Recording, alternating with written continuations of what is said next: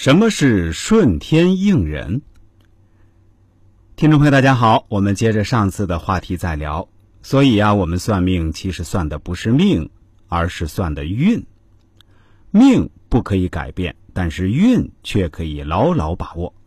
我们研究命理学的人应该做的，就是如何利用命理学的知识来规划我们的未来，趋利避害，积极的面对我们的人生。这才是对待算命真正应该有的态度。接下来，我想结合这个主题谈一谈我这几十年来在命理学这个行业的一些心得体会。在我们平时的生活中，邻里亲朋之间闲聊的时候，经常会听到人说那个谁谁谁的命好，妻贤子孝，儿孙满堂；又或者说谁谁谁的命不好，妻离子散，嗜赌如命，家破人亡。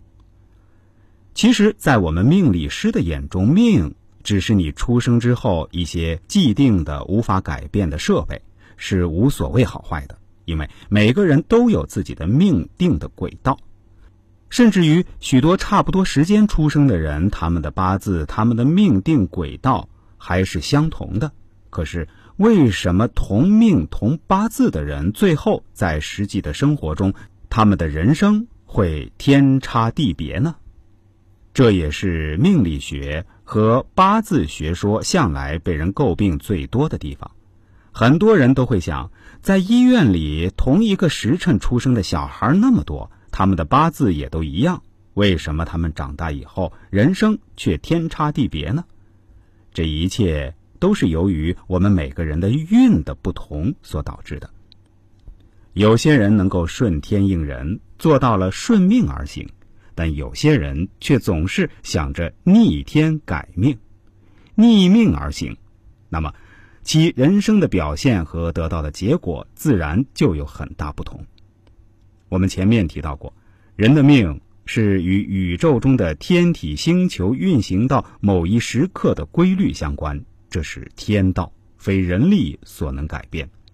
逆天改命什么的，纯属无知的笑话。